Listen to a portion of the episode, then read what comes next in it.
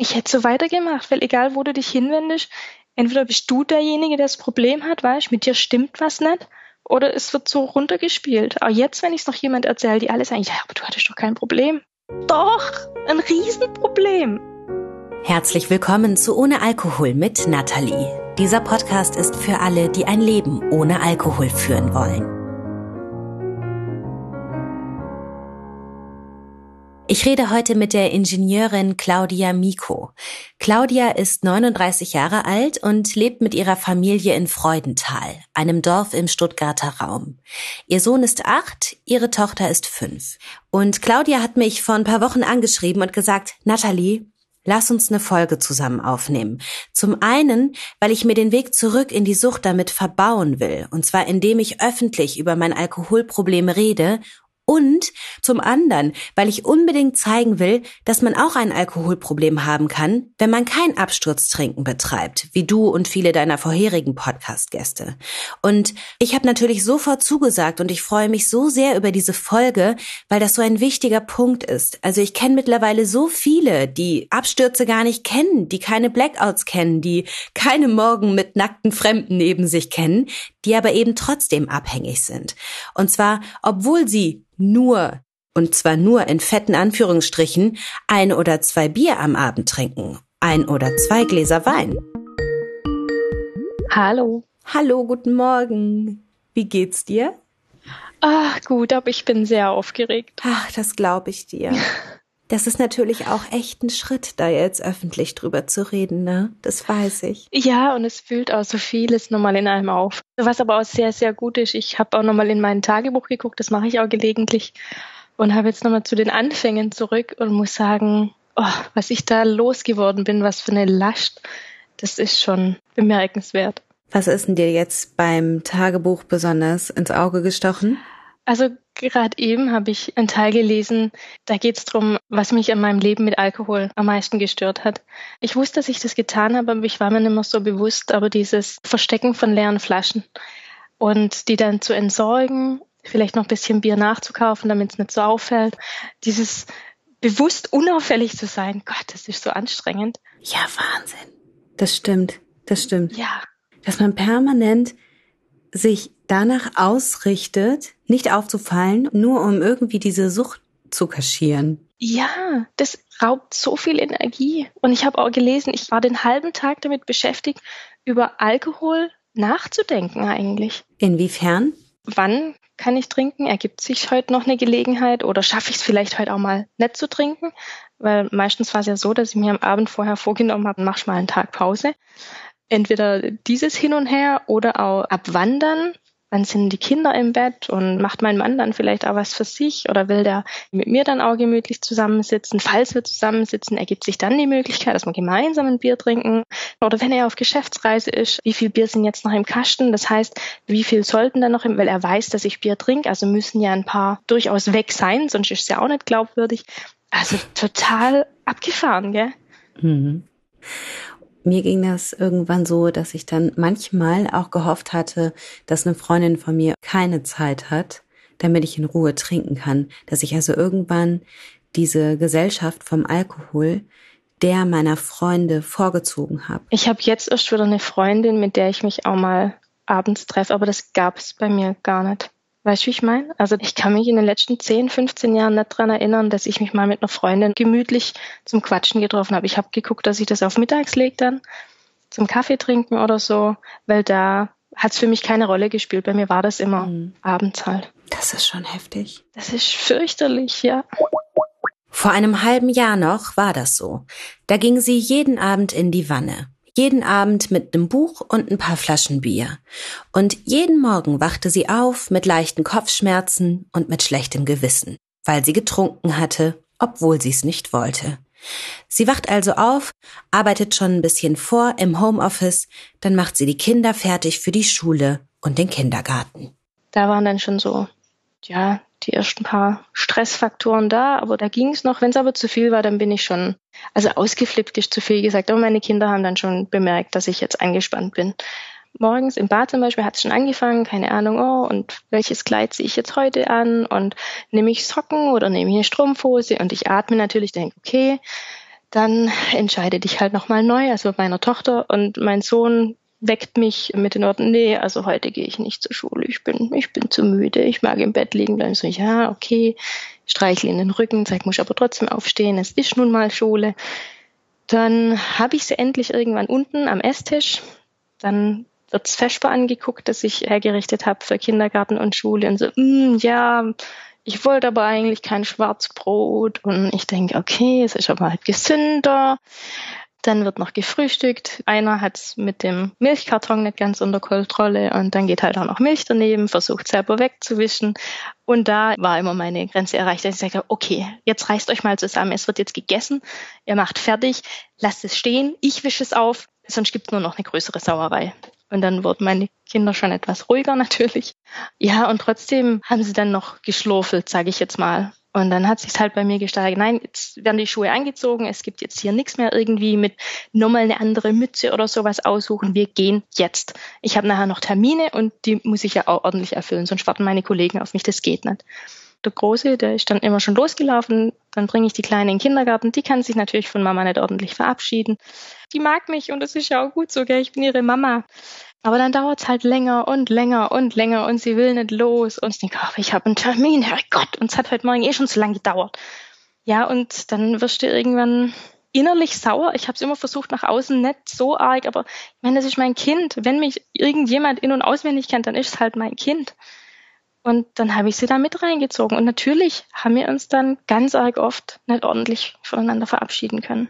So wie ihre Kinder ihre Mutter kannten, so kannte Claudia ihren Vater. Erst als sie nüchtern wurde, sind ihr diese Parallelen aufgefallen. Auch sie hat gespürt, was sie sich bei ihrem Vater rausnehmen kann und wo sie lieber vorsichtig ist und den Rückzug antritt. Ich war so ein Draußenkind, bin heute immer noch so ein Draußenmensch, war viel im Wald unterwegs, aber ich habe immer so ein bisschen den Bestimmer rausgehängt, dass ich halt so ein bisschen die Gruppe dann führe. Also so war ich draußen, so ganz selbstbewusst. Und wenn ich daheim war, dann habe ich geguckt, dass ich mich möglichst leise verhalte, weil mein Papa hat halt auch Bier getrunken, aber er war halt dann oft auch wütend oder hatte keine Geduld und nichts. Deswegen hat man immer geguckt, dass man so wie so ein Kätzle durchs Haus schleicht und das war natürlich anstrengend dann. Also mein Papa, der hat nie so absturzmäßig getrunken, aber ein Bier war immer mit dabei. Also wenn der geschafft hat oder so, also wir kommen ja auch vom Land und dann macht man halt Holz für den harten Winter und das war für ihn sein Erfrischungsgetränk, sage ich jetzt mal. Also der hat anstatt Wasser oder Sprudel Bier getrunken. Ich könnte mich jetzt auch nicht dran erinnern, dass mein Papa rumgetorkelt ist oder rumgelallt hat, gar nicht. Aber wenn ich heimgekommen bin und er war schon da, dann saß der mittags schon auch mit der Zeitung und einer Flasche Bier am Esstisch und hat halt das gelesen. Es ist aber nicht so, dass er dann nur da saß und dann eins nach dem anderen gekippt hat, sondern dann war er halt wieder irgendwo unterwegs und hat dann dort mal noch eins getrunken.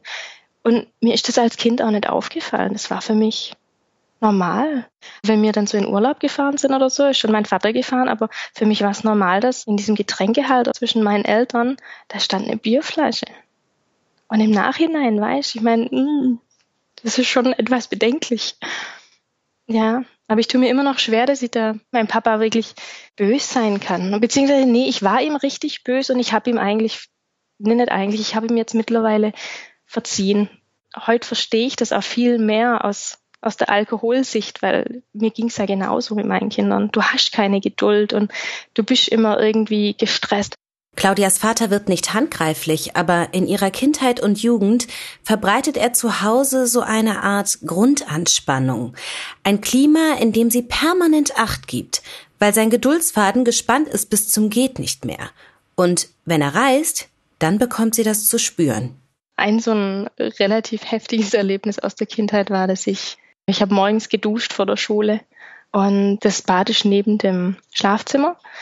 Meine Mama war schon wach und ich glaube mein Bruder auch. Ich habe fertig geduscht, habe den Duschkopf aufgehängt und dann kam der rein und hat halt die Türe aufgerissen und hat schon in einem sehr bestimmenden Ton, also der mich echt erschüttert hat, so wie ich denn den Duschkopf auf die Weise aufhängen könnte, dass der das ganze Haus höre. Türe rums wieder zu und er war weg. Und da stehst natürlich schon da wie vom Donner gerührt, gell. Da habe ich dann so für mich entschieden, ich dusche morgens vielleicht besser nicht mehr. Diese Grundanspannung ihres Vaters, sie zieht auch irgendwann in Claudias Leben ein, in ihr Gemüt, in ihr Wesen. Wenn die Kinder im Kindergarten und in der Schule sind, dann setzt sie sich zu Hause an ihren Laptop und bewertet Anforderungen. Sie ist ja Ingenieurin, sie arbeitet in der Automobilbranche und in ihrem Job kommen dann Kunden zu ihr und wollen ein bestimmtes Steuergerät. Claudia sagt dann, okay, das und das können wir entwickeln, das und das können wir machen, aber nur so, das und das geht nicht. Oft macht sie den Job von zu Hause, vom Laptop aus. Manchmal fährt sie auch ins Büro. Das ist ein relativ trockener Job ja, manchmal hast du dann noch einen Kollegen, der halt irgendwas will und es, es nagt immer so langsam an dir, dass eigentlich heute Abend, ja, hast du ja eigentlich schon ein bisschen Entspannung verdient. Dann gehst du vielleicht einfach nur so in die Wanne oder so, ah nee, gestern hast du aber vorgenommen, dass du heute Abend nichts trinkst, weil bei mir hat es immer zusammengehört, Badewanne und Bier trinken. Das war einfach mein Abendausklang und fast jeden Abend. Ab acht, neun Uhr morgens war ich eigentlich schon mit beschäftigt wäre es nicht doch irgendwie in Ordnung, weil, aber jetzt gucken wir mal, wie der Tag läuft. Dann die Kinder abgeholt und die kommen in der Regel fröhlich von Kindergarten und Schule, dann gibt's aber halt noch irgendwas anderes zu erledigen. Und irgendwas gibt's immer, was dich stressen kann. Angefangen vom Auto, wo vielleicht der Sprit schon wieder fehlt, dann musst du auch noch zusätzlich tanken. Kinder haben zum Beispiel nie Lust, oder zumindest meine nicht, einkaufen zu gehen. Oh, jetzt müssen wir schon wieder in den Supermarkt, da habe ich aber keine Lust zu. Und das stresst dich natürlich noch mehr. Und so wird es so sukzessive immer ein Stückchen weiter hochgesetzt, bis du irgendwann so gegen fünf Uhr, wo ich dann sage, okay, nee, also das, das war wieder so ein anstrengender Tag und heute Abend gehe ich in die Wanne. Aber diesmal nur zwei Bier. Und auch wirklich nur, weil es heute so ein anstrengender Tag war, dafür dann morgen aber auf gar keinen Fall. Unsere Gesellschaft neigt dazu, Alkoholsucht an Trinkmengen festzumachen. Und wahrscheinlich hast du auch schon mal gegoogelt, ab wie viel Bier du denn nun ein Problem hast oder nicht. Aber weißt du was? Die Menge spielt bei der Frage abhängig oder nicht abhängig keine entscheidende Rolle. Wenn du dir wieder und wieder vornimmst, abends nicht zu trinken und es dann wieder und wieder doch tust, dann hast du ein Alkoholproblem. Wenn du dir wieder und wieder vornimmst, nur zwei Bier zu trinken, dann werden es aber wieder und wieder drei, dann hast du ein Alkoholproblem. Ich habe ja schon mal erzählt, dass ich mal bei einem Treffen der anonymen Alkoholiker war, ne? Da saß eine Frau, die hat 30 Jahre lang jeden Abend eine halbe getrunken, also einen halben Liter Bier. Und ich weiß noch, wie ich als alte Absturztrinkerin da saß und ehrlich nicht verstanden habe, was sie da an diesem Tisch überhaupt zu suchen hat. Ich dachte mir damals, was machst du hier? Da träume ich von. Aber, und das ist eben der springende Punkt, jeden Morgen hat diese Frau sich vorgenommen, diese halbe abends nicht zu trinken. Jeden Tag beherrschte diese halbe ihren Kopf, ihre Gedanken, und jeden Abend ging sie vor dieser halben in die Knie. Auch das ist Abhängigkeit. Also ich habe mich dazugesetzt zu meinen Kindern, aber ganz arg oft dann halt nicht mitgegessen oder nur so einen halben Apfel oder so. Vielleicht war es auch schon wieder unbewusst, weißt, dass ich gedacht habe, ah, wenn du dann nichts isst, dann funktioniert es ja auch besser mit dem ersten Bier, dass du das besser spürst und so. Ja, so im Nachhinein betrachtet auch wieder total traurig eigentlich, gell. Und dann waren die ins Bett gebracht. Und wenn es dann halt da wieder länger dauert, weil sie, ich meine, es sind Kinder, die wollen natürlich jede Viertelstunde noch rausschlagen, die sie rausschlagen können, gell. Und da wurde ich dann schon auch irgendwann genervt und gesagt, nee, und jetzt ist wirklich Schluss. Also ihr geht jetzt ins Bett und ich hatte einen anstrengenden Tag und ich gehe jetzt eine Runde baden wenn die dann nochmal aufgestanden sind, weil sie halt nochmal gucken wollten oder so oder aufs Klo mussten, dann habe ich sie, glaube ich, schon ziemlich böse angeguckt. Also so dieses, oh, was machst du jetzt hier? Und im Nachhinein betrachtet war das gar nicht wegen denen, sondern es war, weil ich mich geschämt habe. Weil ich in der Wanne lag, da stand mindestens ein Bier neben mir, vielleicht sogar so ein leise versteckt, weißt so ein Handtuch an die Seite, damit die Kinder nicht so sehr sehen. Also ich wusste ja, weißt dass da was grundlegend falsch ist. Wenn man dich so von außen gesehen hätte, wie hätte man dich beschrieben? Eine selbstbewusste Frau, die erfolgreich ist und ihr Leben im Griff hat. Aber komplett, sogar eigentlich noch darüber hinaus, glaube ich. So bist du nach außen hin aufgetreten, ne? Ja, ich habe schon mal gesagt, so heute Abend gönne ich mir Bad und Bier, aber ich habe immer geguckt, dass ich das in einem richtig dosierten Maß kommuniziere. Ich bin ja ehrlich, ich sage das ja jedem, aber ich habe es doch so erzählt, dass es nicht auffällig war. Also dieses Bad und Bier, wenn das ihr Ding ist, okay. Das finde ich übrigens eine ganz interessante Form von Verheimlichen. Es nämlich scheinbar gar nicht zu verheimlichen, weil ich erzähle den Leuten ja, dass ich abends in die Badewanne gehe und ein Bier trinke. Schräg.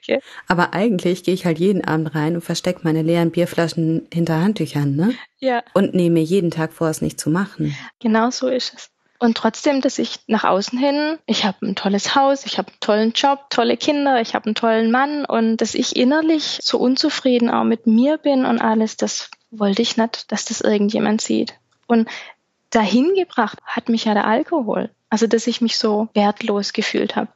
Ich fand ganz interessant, dass du geschrieben hast, dass du ganz viel Wert auf das Urteil von anderen gelegt hast. Und es kommt mir so unwahrscheinlich bekannt vor. Ich habe hinterher auch nur noch darauf geguckt, was andere von mir halten und mich auch schon immer so verhalten, dass andere viel von mir halten.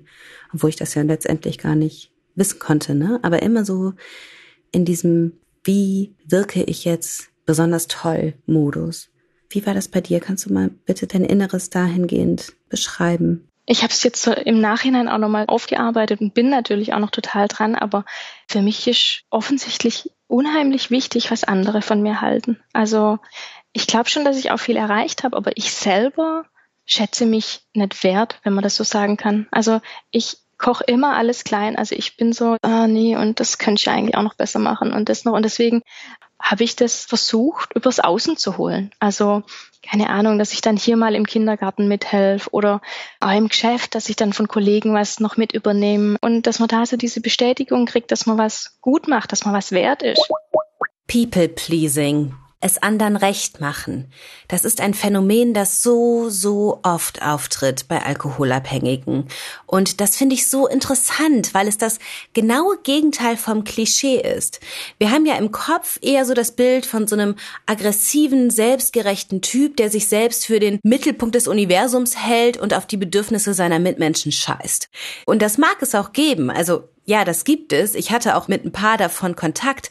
Aber die überwältigende Mehrheit zählt zum anderen Lager. Zumindest die überwältigende Mehrheit derer, mit denen ich spreche und schreibe. Und das andere Lager, das sind Menschen, die versuchen, diese innere Leere, die der Alkohol schafft, durch die Anerkennung ihrer Mitmenschen zu füllen. Und das ist ja auch logisch. Wenn wir trinken, dann enttäuschen wir uns permanent. Immer wieder nehmen wir uns vor, nicht oder weniger zu trinken, immer wieder klappt das nicht. Immer wieder fühlen wir uns schuldig, immer wieder schämen wir uns. Da zieht die Selbstverachtung ja geradezu automatisch ein. Aber wir wollen ja etwas wert sein. Wir wollen uns ja zugehörig fühlen und gut. Das liegt in unserer Natur.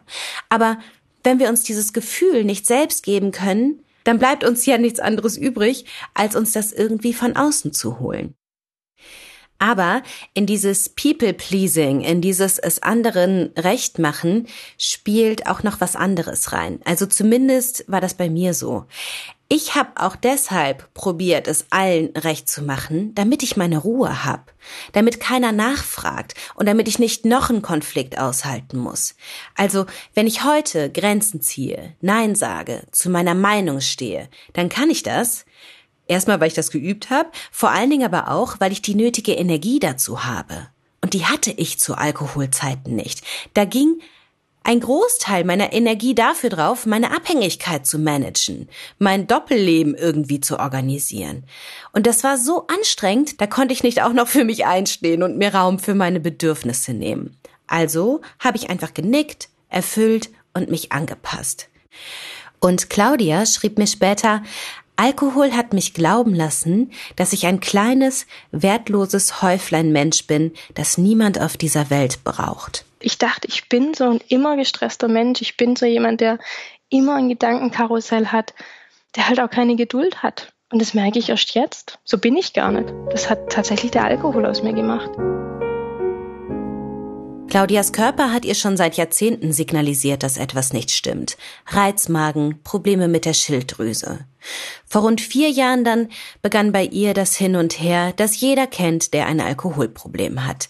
Das Hin und Her aus der immer wiederkehrenden Frage, hab ich vielleicht ein Alkoholproblem? Und der ewigen Suche nach Beweisen dafür, dass man's nicht hat.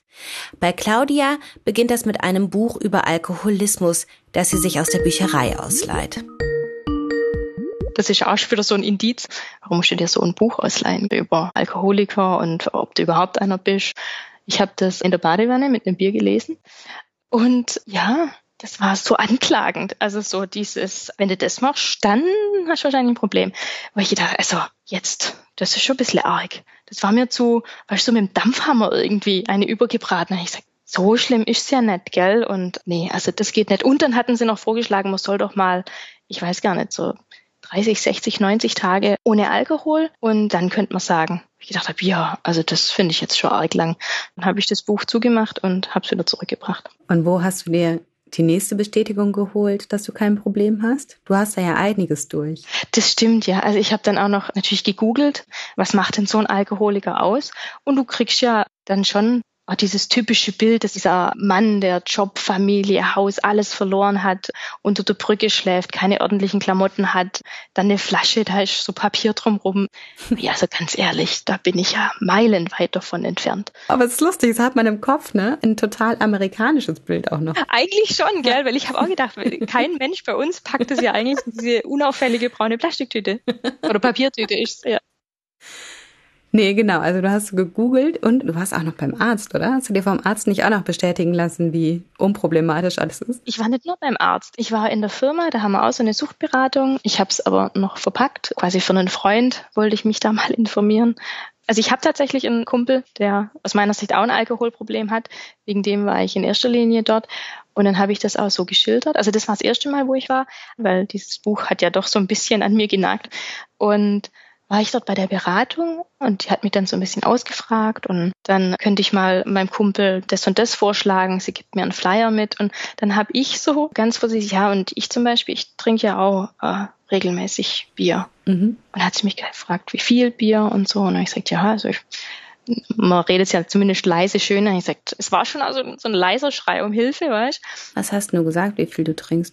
Ich habe gesagt, äh, zwei Bier pro Abend, fünf Tage die Woche. Mhm. Und die hat dann gesagt, ja, also es ist schon ein bisschen viel, aber das ist ja jetzt nicht bedenklich bei mir. Aber bei meinem Kumpel, das sollte ich durchaus nochmal nachhaken.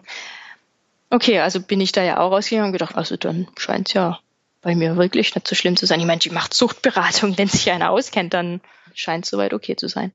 Dann war ich auch noch bei meinem Hausarzt. Das war aber, glaube ich, ein paar Monate später. Und wenn ich mir überlege, wie anstrengend es war an diesem Morgen, weil ich gewusst habe, ich gehe da hin und ich sag ihm, dass sie zu viel trinkt, weil ich brauche einfach Hilfe und ich weiß nicht wie. Und weißt du, ist ja so viel in mir passiert. Ich war so aufgeregt. Es war so, wie wenn ich mich nackt auf den Schlossplatz irgendwo gestellt hätte. Also ich habe ja echt die Hosen runtergelassen. Ja, und dann sage ich dem das und ich habe es ihm ehrlich gesagt, also eher sechs Tage von sieben und dann zwei bis vier Bier. Er meint, ja, das ist schon einiges. Ja, aber dann soll ich halt reduzieren. Ich sagte, ja, aber das ist ja nicht so einfach. Ja, aber zu viel ist es halt. Ich habe da so viel rein investiert an Emotionen und das ist jetzt das, was ich zurückkriege. Ich soll es reduzieren und dann war ich ruhig, weil dann habe ich mich fehl am Platz gefühlt, weil ich gedacht habe, okay, dann, dann stimmt was mit mir nicht. Also jeder übliche Mensch scheint es dann einfach zu reduzieren und irgendwie klappt es bei mir nicht. Und das hat mich dann aber wiederum so deprimiert auch, dass ich da gar nicht mehr weiter drüber nachdenken wollte und habe mich dann so innerlich ein bisschen auch damit abgefunden. Weil ich funktioniere ja und einfach nur reduzieren kann ich nicht und ja. Aber das ist ja der Punkt. Sie hat ja eben nicht mehr funktioniert oder zumindest nur noch nach außen hin. Und das ist mir letztens auch mal so aufgefallen. Was für ein neoliberales, also was für ein leistungsorientiertes Verständnis von Funktionieren haben wir eigentlich? Solange wir anderen vormachen können, hey, ich habe einen tollen Job, ich habe meinen Haushalt im Griff und meine Kinder sind auch ganz gut geraten, funktioniere ich? Und was ist mit unserer Seele, mit unserem Selbstwert, mit unserer Meinung von uns selbst, mit der wahren Stimmung, die zwischen uns und unseren Lieben herrscht, mit dem, was sich in unserem Kopf abspielt, wie wir empfinden? Sollte das nicht viel entscheidender sein, wenn wir von Funktionieren reden? Morgens habe ich mich an den Rechner gesetzt, nachdem die Kinder versorgt waren. Ich konnte keinen einzigen klaren Gedanken mehr fassen. Keinen. Das war wie, ich nenne es immer Gedankenkarussell. Und es hat eine Fahrt aufgenommen, das war nicht mehr normal. Und ich konnte nichts davon greifen und festhalten. Ich wusste im Geschäft was mache ich denn jetzt als nächstes? Ich wusste im Haushalt nicht, äh, habe ich jetzt Wäsche gewaschen? Muss ich noch Wäsche waschen? Warum wasche ich Wäsche überhaupt? Kinder abholen und was ist noch zu organisieren für die Schule und für den Kindergarten und was brauche ich hier noch? Und das alles war im Kopf wie so ein Kettenkarussell, wo alle Gedanken so ganz schnell rausfliegen, du kannst nichts greifen und ich saß da, ich habe geweint. Ich wusste nicht mehr, weil ich habe immer gut funktioniert und jetzt macht mein Kopf nicht mehr mit, was ist mit mir los? Da stimmt doch was nicht. Ja, und dann war ich nochmal beim Arzt und dann ging es halt in Richtung Burnout, wo ich gedacht habe, ja, macht schon Sinn, weil ich halt auch so perfektionistisch, alles muss dann auch 100 Prozent sein. Haus muss dann auch immer tippitoppi sein und das schaffst du ja nicht, wenn du zwei kleine Kinder hast. Und das ist auch okay, aber an dem Punkt war ich nicht. Und das heißt, ich habe es immer rumliegen sehen und hatte auch permanent ein schlechtes Gewissen. Ich wusste gar nicht mehr eigentlich, wer ich bin und wo ich anfange und wo ich aufhöre und habe trotzdem eigentlich noch versucht zu funktionieren. Aber da wusste ich, ich muss was tun. Habe das aber natürlich nicht mit Alkohol in Verbindung gebracht. Also der ist ja schon zu lange in meinem Leben und das ist ja jetzt relativ plötzlich aufgetreten. Also muss ich mich um irgendwas anderes kümmern. Ja, dann habe ich Yoga angefangen, Meditation, habe so ein paar Termine gemacht wegen meinem Burnout und ja, das hat mich alles weitergebracht, aber so richtig rund war es halt noch nicht, weil es gab halt noch ein Problem. Und das führt ihr vor allem ihr neunjähriger Sohn immer wieder vor Augen. Gar nicht mal absichtlich, dafür umso schmerzhafter. So auch mal wieder an diesem einen Wochenende vor rund einem Jahr. Wenn ich daran denke, läuft es immer noch kalten Rücken runter. Es ging darum, dass wir planen an diesem Wochenendtag also es war eigentlich eine ganz gelöste Situation. Mit meinem Mann haben die Kinder total viel Spaß immer bei allem irgendwie. Also der ist so, mhm. so drüber, der macht dann so richtig kindlich mit. Also die machen Kissenschlacht und was weiß ich. Mhm, ist bei uns auch so. Und da ging es halt drum, was machen wir heute? Und Papa wieder tolle Ideen und dann hat er halt so eingeworfen, ja du, aber wir können ja mit der Mama Spaß haben. Und mein Sohn guckt mich an, guckt meinen Mann an und sagt so, völlig unschuldig, so einfach als Tatsache rausgehauen, ja, so mit der Mama kann man keinen Spaß haben. Die ist immer nur genervt und müde. Und dann ging es quasi weiter. Oh Gott. Das war ein ganz, ganz schlimmer Moment. Und für ihn war das so normal, weißt du, er hat es nicht als Vorwurf gesagt. Er wollte nicht sagen, oh, du bist schlecht und äh, das kann ich nicht leiden an dir, sondern so ist es halt. Er kann es ja nicht ändern und da war's. Bam. Was hast du gemacht? Ich habe versucht, einfach weiterzumachen. Also wie wenn nichts gewesen wäre. Aber innerlich hat mich das, ich bin in tausend kleine Stückchen zerbrochen. Und ich weiß ja er wollte das nicht, aber er hat einfach nur gesagt, was Tatsache war. Zu der Zeit ist Claudia schon dabei zu organisieren. Sie und ihr Mann erfüllen sich nämlich einen Lebenstraum. Ein halbes Jahr in Australien leben. Claudia wollte das eigentlich schon nach dem Abi machen, ist damals aber vernünftig, wie man so schön sagt, und fängt direkt eine Ausbildung an. Aber jetzt gehen die beiden es wirklich an, kümmern sich ums Sabbatical beim Arbeitgeber, um Schulbefreiung, um die Finanzierung vom Haus, ums Sparen. Und dann steht der Plan. Anfang dieses Jahres geht es los, also im Januar 2020. Einfach mal leben wollen sie, die Kinder genießen, einander genießen. Und Claudia will, wobei das ihr Geheimnis ist, herausfinden, wer sie eigentlich ist. Und so beschließt sie vor der Abreise, in Australien höre ich auf zu trinken. Und am Anfang sieht's auch so aus, als würde das gut funktionieren. Die ersten paar Wochen trinkt sie nicht. Aber es kommt alles ein bisschen anders, als sie sich das vorgestellt hat. Da war die Kleine erst mal krank. Das war natürlich auch stressig, aber auch das habe ich alles ohne Bier hingekriegt. Aber dann kam eben auch Corona nach Australien und das war total anstrengend, in einem fremden Land zu sein und nicht zu wissen, was darf ich, was darf ich nicht. All diese Einschränkungen, ein bisschen in einem fremden Land. Dann lernst du plötzlich Politiker kennen, du lernst Websites kennen, Nachrichtensender, damit du weißt, wo kriege ich denn meine Info her, damit ich auch alles richtig mache. Jetzt sind wir ganz schnell noch über die Grenze nach Queensland, dass wir wenigstens in Queensland sind in der Nacht, weil es da oben auch wärmer ist. Wir waren ja quasi nur Camping eigentlich geplant und dass wir schon mal in die Richtung gehen, wo wir dann den Rückflug ursprünglich mal geplant hatten. Das war zwar nicht in Queensland, aber dann lag wenigstens nur noch eine Grenze zwischen uns. Sechs Stunden bevor wir über die Grenze waren, haben sie die Grenze geschlossen. Ja, und da habe ich dann, wo es dann so Knall auf Fall irgendwie kam, vier Stunden telefoniert, um überhaupt einen Platz zu finden, wo wir hin können. Weil die Campingplätze haben dicht gemacht, nach und nach. Die Australier sollten daheim bleiben. Reisen war verboten. Ja, und dann stehst du da. Wir hatten so ein Four-Wheel-Drive mit Dachzelt. Wir hatten keine Toilette, wir hatten keine Dusche und überhaupt einen Campingplatz zu finden. Also ich habe Stunden am Telefon verbracht. Und sonst hast du dir immer Gedanken gemacht, so, oh ja, auf Englisch telefonieren. Hm. Und da war plötzlich alles über Bord. Da telefonierst du einfach und sprichst Englisch, wie wenn du nie was anderes getan hättest. Gell? Plötzlich ist das ganz einfach. Und dann habe ich so eine tolle Frau am Telefon gehabt. Die hat gesagt, ja, wir sollen kommen und wir können nicht in unserem Dachzelt schlafen, aber sie hat uns noch eine ganz günstige Cabin, also so einen Raum mit kleinem Badezimmer halt dabei. Und sie rechnet auch die Kinder nicht rein und dann können wir erst mal kommen. Oh, es war echt zermürbend. Endlich hatte sie einen Platz gefunden, wo ihre Familie erstmal bleiben kann. Eine Woche wollten sie bleiben, fünfeinhalb sind's dann geworden. Und als wir dann dort angekommen sind und uns da so ein bisschen eingelebt haben, so nach, ich weiß nicht, es waren nicht viele Tage, wo ich gedacht, ah ja, jetzt trinke ich doch mal mit meinem Mann ein Bier draußen auf der Terrasse. So, du hast viel geschafft und zwischen uns war es natürlich ja angespannt, dieses ganze Hin und Her und ich dachte, dann können wir jetzt so gemeinsam ein bisschen runterkommen. Und dann habe ich ein Bier getrunken. Und aus diesem einen Bier wurden dann zwei es hat mir nicht geschmeckt und dann habe ich für mich danach auch gedacht, ah ja, komm, das passt schon. Und da hat mein Sohn schon zu mir gesagt, Mama, ich dachte, du trinkst kein Bier mehr. Da hatte ich schon so ein leises, schlechtes Gewissen. Habe aber auch gedacht, das war jetzt einmal eine Ausnahme, weil ich trinke an sich ja kein Bier mehr. Und dann fing es quasi wieder von vorne an. Es war nicht ganz zurück zu dem, wie es vorher war, aber nur weil sich die Gelegenheit nicht ergeben hat. Wir waren ja quasi ständig zusammen in diesem einen Raum. Und dann war es wieder relativ normal, dass ich, nicht relativ, es war normal, dass ich regelmäßig wieder Bier trinke. Die Falle hatte wieder zugeschnappt. Und dann waren wir in Cairns nach langem Hin und Her und Zwischenstopps. Und oh, das, ich weiß es noch, wie wenn es gestern gewesen wäre, auch wenn es noch nicht so lange her ist. Aber wir laufen da auf diesem Market, so ein Farmers Market entlang.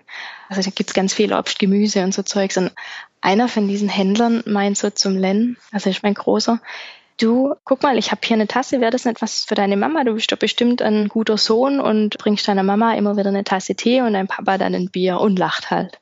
Und ich habe da schon etwas angespannt gelacht. Ich gedacht, ah. Also ich habe mich so ertappt gefühlt, weißt Und mein Sohn guckt meinen Mann an und meint, na ja, aber eigentlich ist es eher umgekehrt.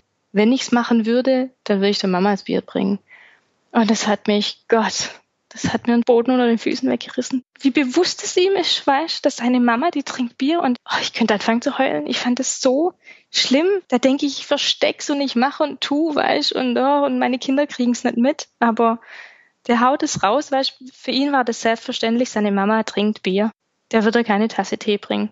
Und da habe ich gedacht, nee, das, das geht so nicht. Und da hat es auch wieder angefangen, so dieses, mach dir mal bewusst, du bist wieder am Trinken und habe dann mal so Revue passieren lassen. Was ist schon in den letzten Wochen jetzt mit mir passiert, seitdem ich wieder Bier trinke? Und es ging wirklich, ich finde, schneller abwärts, bewusster abwärts wieder vor dass du wieder gestresster bist, dass dieses Gedankenkarussell angeworfen wird, dass ich mich selber schlecht fühle, dass ich für nichts gut genug bin und ich bin keine gute Mutter und ich bin auch keine gute Frau und überhaupt und jetzt bist du hier in Australien und du genießt es nicht, also du kannst auch gar nichts. Und es ging so rapide bergab, dass ich mich wie so ein kleines Häufchen Elend wieder gefühlt habe, so völlig wertlos wo ich gedacht habe, oh, das ist doch aber ein Beweis, das ist der Alkohol, das ist sonst nichts, das bist nicht du. Das wollte ich auch nicht wahrhaben, dass ich wirklich so wenig wert bin in dieser Welt.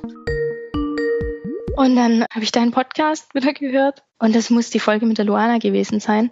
Die hat auch davon erzählt, dass er halt Yoga probiert hat, Meditation und alles Mögliche, um sich besser zu fühlen. Wo ich dachte, ja, das bin ich. Und das eigentliche Problem hat sie sich auch nicht angeguckt, weil bei ihr war halt auch noch dieser Alkohol im Leben. Und ich dachte, ja, die spricht mir aus der Seele. Also wie blind bin ich denn, dass ich das nicht sehe?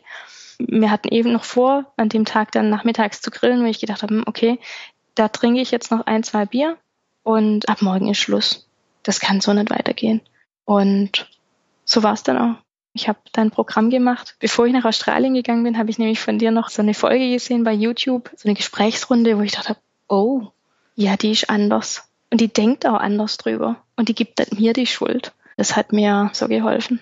Und ja, das waren da meine letzten zwei Bier und seither geht's ohne. Und es geht sehr, sehr gut ohne. Oh, das freut mich so. Ja, also ich bin dir so dankbar. Ich hätte es nicht geschafft ohne dich. Echt nicht. Ich hätte so weitergemacht, weißt, weil egal wo du dich hinwendest, entweder bist du derjenige, der das Problem hat, weißt, mit dir stimmt was nicht, oder es wird so runtergespielt. Aber jetzt, wenn ich es noch jemand erzähle, die alle sagen, ja, aber du hattest doch kein Problem. Doch, ein Riesenproblem. Aber die wollen das alle nicht wahrhaben. Wenigstens habe ich es jetzt erkannt und gesehen und wirklich mit dieser liebevollen Unterstützung oh, habe ich es geschafft. Und mir geht's so viel besser. Ich bin frei, wirklich, ich bin frei. Und das ist echt dieses Grundgefühl. Danke. Gern geschehen. Ich habe dann halt auch weiter recherchiert. Wenn ich denn was mache, dann möchte ich es auch verstehen. Und dann habe ich auch nach Literatur geguckt und wollte eigentlich lesen The Unexpected Joy of Being Sober. Das habe ich aber nirgends gekriegt in einer Buchhandlung. Und dann stand zufällig das von der Annie Grace da, This Naked Mind. Da dachte ich, okay, dann nehme ich das mit. Und ich glaube wirklich dran, dass einem Dinge geschickt werden im Leben, die einen weiterbringen oder die einen was lernen sollen. Und ich sollte genau dieses Buch gemeinsam mit deinem Programm machen. Das war für mich die Kombi. Und ich glaube, dass auch jeder muss so seinen Weg finden. Und ich habe dieses Riesenglück gehabt, dass ich aufhören konnte mit dieser Kombi, weil ich einfach dann ganz viel verstanden habe. Und dann habe ich mich selber begleitet. Du hast mich begleitet. Dann auch mit Facebook. Ich bin eigentlich kein großer Facebook-Mensch, aber dieses, da ist jemand. Und jeder, der so ein Problem hat, der macht ganz was Ähnliches durch und man kann sich gegenseitig unterstützen und da klagt dich keiner an und da sagt aber auch keiner, du hast kein Problem, sondern da wird es ernst genommen. Mhm. Und das ist das, was mir so geholfen hat. Mhm. Aber weißt, auf liebevolle Art und Weise. Nicht mit Finger zeigen und du bist falsch, weil mit dir in deinem Kopf stimmt irgendwas nicht. Du kannst nicht einfach aufhören, jeder andere kann's. So ein Quatsch. Hm. Jetzt bist du vier Monate nüchtern. Wie reagiert dein Sohn denn heute auf dich? Also er sieht dich ja mittlerweile schon anders, oder? Was hast denn du da für einen Eindruck? Also ich hoffe es aus tiefstem Herzen, dass er das anders sieht und auch, dass meine Tochter das anders sieht, weil ich fühle mich anders. Ich glaube gar nicht, dass ein Außenstehender mich als so anders wahrnimmt, aber ich bin innerlich, bin ich so anders. Keine Ahnung. Also so, gefühlt voll Sonnenschein und Blumen. Also auch nicht jeden Tag, das geht nicht. Aber ich hatte jetzt auch wieder kürzlich so eine Situation, da musste noch spülen und die Wäsche war noch nicht gemacht und es war wieder viel zu viel für einen Tag irgendwie, was ich mir vorgenommen habe. Und mein Sohn kommt und meint, ja Mama, du, ich habe ein Waveboard ausgeliehen von meinem Kumpel. Ich gehe das draußen fahren, mag nicht mit und zugucken. Und habe ich gesagt, ah, du, es tut mir so leid, aber ich muss noch so viel machen. Und er läuft raus, Türe geht hinter ihm zu. Ich guck mein Geschirr an und denk, sag mal, was ist wichtig? Wartet das Geschirr heute, morgen, nächste Woche? Ja. Geh raus. Und ich bin wirklich rausgegangen. Ich habe selber probiert. Mein Sohn hatte Spaß dabei, weil ich natürlich direkt davon runtergefallen bin. Darum geht's. Und da habe ich auch wieder gedacht, so muss das sein und so darf das sein. Und deswegen hoffe ich wirklich, dass er mir vielleicht irgendwann aus dem Nichts raus sagt, wie toll das ist mit mir. Oh, das hoffe ich auch. Aber er wird das sicherlich, also wenn er schon so gelacht hat mit dir, ja, total. Er war so begeistert, dass ich so wenig kann und er so viel. Und das war, ach, das gibt dir so viel, gell. Da fällt man auch gern nochmal runter. Obwohl ich mir was gezerrt habe, möchte ich hinzufügen. ja, aber es war es wert. Ja. Oh, schön. Und wie sind die Morgen jetzt im Hause Miko? Also deine Kinder werden wach, du gehst ins Kinderzimmer und dein Sohn sagt, ich bin so müde, ich gehe halt nicht in die Schule. Ich streichle ihm immer noch über den Rücken, ich lächle ihn einfach an und links wird schon. Küsse ihn wahrscheinlich noch auf die Stirn, aber er das nicht so gern hört und hat. Aber da muss er durch, da ist er noch wertlos. Dann gucke ich nach meiner Tochter, weck die auf, vorsichtig. Gerade heute Morgen war alles ganz zäh und ganz langsam. Auch heute Morgen hatten wir dieses wieder, nee, doch nicht das Kleid, ich brauche ein anderes.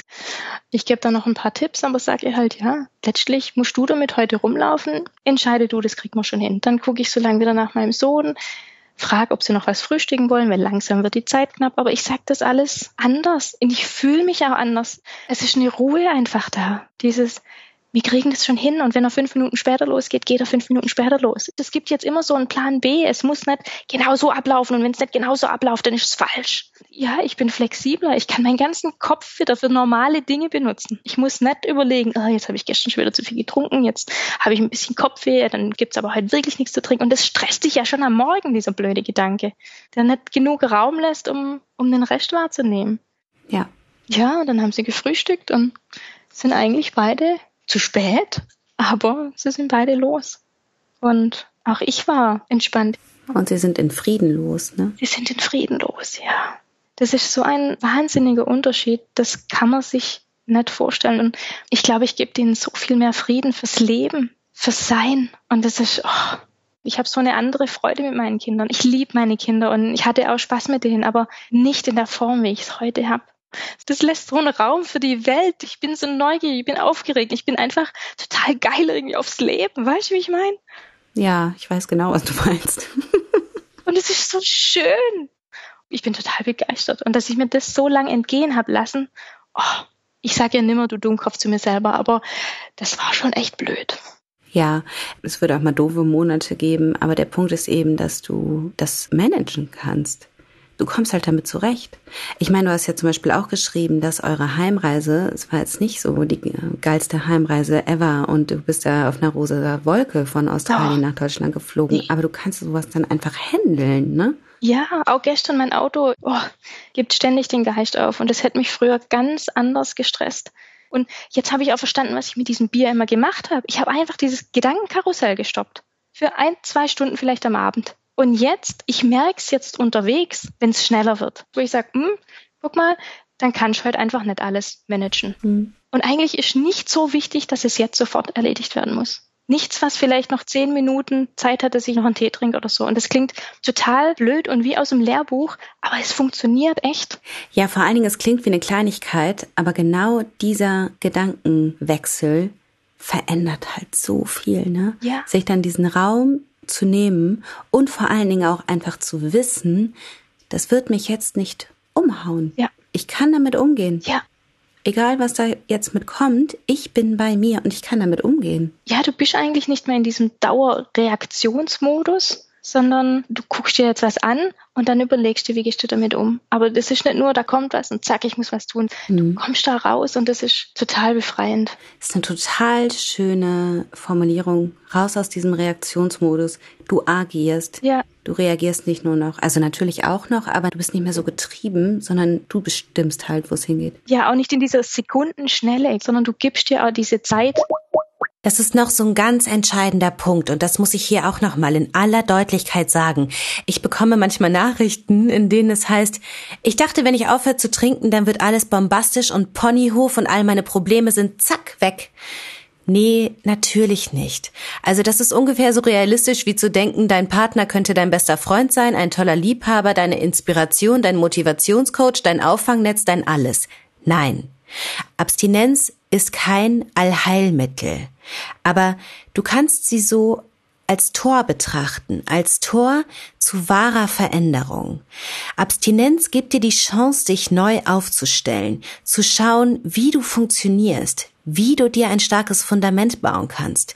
Sie gibt dir die Chance, wirklich herauszufinden, wer du bist, was dir wichtig ist, wofür du stehst und was du willst. Und je näher du dem kommst, desto stärker wird auch dieses Gefühl von ich stehe sicher und ich stehe zu mir. Ich nehme mir den Raum, den ich brauche, um gesund zu sein und zu bleiben. Das kann man lernen. Claudia ist gerade dabei. Woran arbeitest du denn gerade noch? Also ich meine, vier Monate nüchtern, das ist mega, ne? Herzlichen Glückwunsch. Aber Danke. das ist ja auch immer noch so eine Zeit, in der man sich sehr, sehr vielem widmen kann, was so die Abstinenz angeht. Womit beschäftigst du dich da gerade noch? Also für mich ist gerade am allerwichtigsten, dass ich Gefühle bemerke, die ich habe. Mhm. Und dass ich die dann auch zuordnen kann. Also ich habe immer so Angst gehabt vor so einem richtigen Craving. Dieses, oh Gott, und ich muss jetzt und wie komme ich aus der Nummer raus? Das hatte ich in der Form nicht und dachte dann aber, das war so ein Trugschluss, dass ich gar kein Verlangen mehr nach Alkohol habe. So nach dem Motto, ja, dann bin ich bestimmt über den Berg. Und dann habe ich aber festgestellt, das war vor zwei, drei Wochen, irgendwas hat mich gestresst. Und ich habe das Bier, also wir haben immer noch Bier im Kühlschrank von meinem Mann halt, wenn mal ein Kumpel oder so kommt, wenn ich dann da reinguck, wo ich dann so ein bestimmtes Gefühl hatte. Und ich habe das dann abgetan und habe irgendwas anderes gemacht und dachte, Mädchen, jetzt mach mal langsam. Das hat gerade irgendwas mit dir gemacht, dass du dieses kühle Bier im Kühlschrank gesehen hast. Es war kein Riesenverlangen, aber geh nicht drüber hinweg, nimm's bewusst wahr. Da war was. Innerlich so ein kleiner Gedanke, oh, heute ist so anstrengend, ach, so ein Bad mit Bier. Und es war ein Bruchteil von einer Sekunde, aber das ist was, wo ich sage, da muss ich ran, dass ich das bewusst wahrnehme. Hm. Das sind so diese zwei Sachen. Also Gefühle grundsätzlich und dann halt noch insbesondere in Bezug auf Bier oder wo habe ich doch ein gewisses Verlangen. Nicht so riesengroß und tada, da bin ich, sondern bei mir schleicht sich so langsam an. Das möchte ich wahrnehmen, dass ich da schneller bin. Ja, sehr gut. Und was sind das für Gefühle? Neue oder alte, die vorher betäubt wurden? Es ist beides. Also ich stelle mir das tatsächlich auch vor wie so ein Mülleimer. Da habe ich abends im Bad all diese Gefühle und das, was ich nicht haben will, reingepackt und Deckel drauf. Und das kommt jetzt so alles nacheinander raus. Also auch wenn ich merke, ich Also es kommt immer mal wieder so dieses, ich fühle mich wertlos. Das kommt natürlich nicht in der Formulierung, aber dann denke ich in gewisser Weise über mich, wo ich dann schon wahrnehmen möchte, ah, jetzt bist du wieder an dem Punkt. Warum ist denn das so? Weil du bist was wert. Du hast ja auch schon viel geschafft und das darfst du ja aussehen. Und das ist, glaube ich, das, was ich ganz viel gedeckelt habe. Dieses, du kannst ja letztlich nichts. An das muss ich ran. Und dann gibt's aber auch wieder so Momente, das ist so geil mich erinnert es total dran, wo ich so frisch schwanger war. Das verstehen jetzt wahrscheinlich nicht alle da draußen, aber dieses, du hast so einen Schatz in dir und du bist überquellend vor Glück, du weißt gar nicht wohin mit deiner ganzen Freude. Oder so frisch verliebt, du triffst vielleicht noch am ehesten, aber dieses, du hast ein neues Leben in dir drin und du weißt es erst seit ein paar Tagen. Dieses Gefühl habe ich ab und zu. Und das genieße ich dann. Dann sitze ich da und gucke in die Natur und denke, wow, wie toll ist das? Guck mal, das konnte dir Alkohol nie geben. Nie. Und das kommt einfach so und überrascht mich und belohnt mich. Das ist Wahnsinn, ja. Ich habe gerade Gänsehaut. ich freue mich so mit dir. So, so, so, so, so, ja, so sehr. Das ist total toll. Das hast du richtig gut gemacht. Danke. Richtig, richtig, richtig, richtig gut. Danke, danke, danke. Danke fürs Gespräch.